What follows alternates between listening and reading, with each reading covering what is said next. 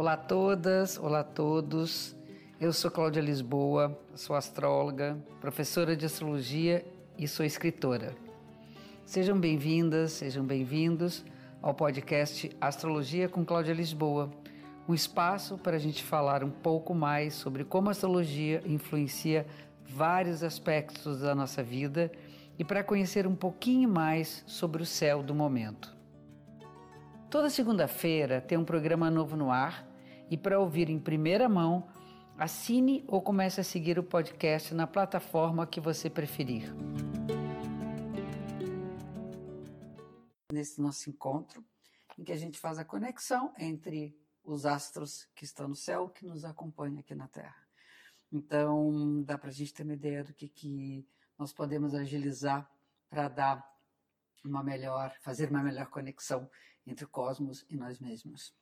E eu sempre começo falando sobre a fase da Lua que rege essa semana, né? E segunda-feira, 27 de julho, nós temos uma lua crescente, e a lua crescente é sempre o momento de alimentar os nossos desejos. É, a nova é um tempo de semeadura e depois nós temos que fazer crescer, temos que fazer desenvolver. Então começa uma fase de expansão né, até chegar na lua cheia. Alimentar, ampliar, cuidar. A palavra-chave da lua crescente é cuidar. Cuidar daquilo que nós temos, cuidar daquilo que nós é, desejamos cuidar das pessoas que estão à nossa volta, cuidar do nosso trabalho, cuidar da nossa vida, cuidar de nós mesmos. Então, a palavra-chave é cuidar. Essa lua, essa lua crescente acontece com o Sol no signo de Leão. Feliz Ano Novo para os leoninos dessa semana. E a Lua no signo de Escorpião. Esses são dois signos ditos fixos, em que a vibração é manter a segurança, a estabilidade e sabermos ter controles, controle tanto da nossa vontade quanto das nossas emoções. No signo de fogo, que está associado a leão, fala muito do querer, eu quero, é a vontade, vontade de ser, de viver intensamente, enquanto que o escorpião fala de nós fazermos um contato profundo com aquilo que está dentro da nossa psique, dentro do nosso inconsciente, tem a ver com nossas fantasias, nossos temores e nossa capacidade de transformar esses sentimentos em uma vida criativa. Então, a ideia é que nós possamos uh, dominar esses sentimentos, transformá-los, fazer aquela alquimia transformando chumbo em ouro. E Leão sempre é a, a possibilidade da gente viver com mais intensidade a alegria que a vida nos proporciona, independentemente de termos desafios. Eu acho que ainda que haja desafio, a gente pode ver a vida com esse brilho, que é o brilho leonino. Uma semana, semana cheia de coisas, e uma semana com bastante tensões. Essas tensões são desafios e o aprendizado nosso é sempre como lidar com os desafios.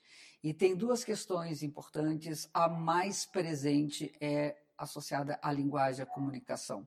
Aprender a comunicar, a saber dizer o que sentimos, saber dizer o que nós queremos, saber falar sobre nossas uh, crenças, falar sobre nossas fantasias, falar sobre nossos temores. Tudo isso é o desafio da semana. A gente começa a semana com aspecto tenso entre Mercúrio e Marte. Mercúrio tem a ver com a troca, tem a ver com o movimento. Marte é o deus da guerra, então a princípio, a tendência é que haja uma impulsividade na comunicação e que a gente tem, tenda a brigar mais com as pessoas ou entrar mais em conflito. Então, a ideia é não bater de frente, mas saber lutar por suas opiniões também. Os outros aspectos são com Júpiter, Netuno e Plutão. O aspecto com Netuno é favorável, o que significa que o silêncio é a melhor tática de todas todas, a, a intuição e a sensibilidade é o modo que a gente tem para poder falar uh, o que é de fato verdadeiro, o que pode gerar uma ação positiva, porém não dá para exagerar muito nas nossas certezas, porque senão isso pode gerar um conflito de opiniões. E o outro aspecto é no início da semana um aspecto tenso entre Vênus e Netuno. E Vênus e Netuno é sempre uma possibilidade de a gente se decepcionar um pouco com as pessoas na medida que nós idealizamos também. Então não vamos culpar o outro, vamos pensar que nós muitas vezes exigimos das pessoas aquilo que talvez elas não sejam. Também podemos idealizar um pouco a nós mesmos e isso faz com que a gente ache que não está tão bacana. Olhe para você, sinta aquilo que você verdadeiramente é. Não projete um eu ideal, porque isso vai levar sempre a uma frustração. É isso, meus amores. Uma semana de lutas e desafios. Vamos trabalhar a nossa afetividade e nossa maneira de se comunicar. E aqui a gente fecha mais um episódio da semana. Obrigada pela audiência.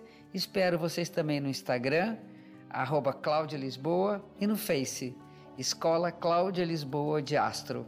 Até a próxima semana. Um beijo grande.